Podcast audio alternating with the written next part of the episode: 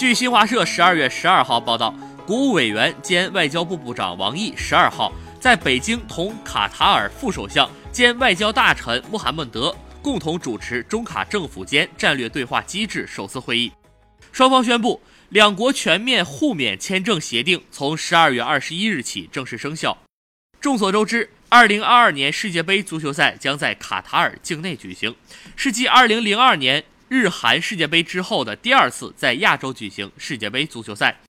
此次两国全面互免签证协定将从中国球迷前往卡塔尔观看世界杯提供便利。相信一旦中国队打进卡塔尔世界杯决赛前，必将有大批中国球迷前往卡塔尔观赛。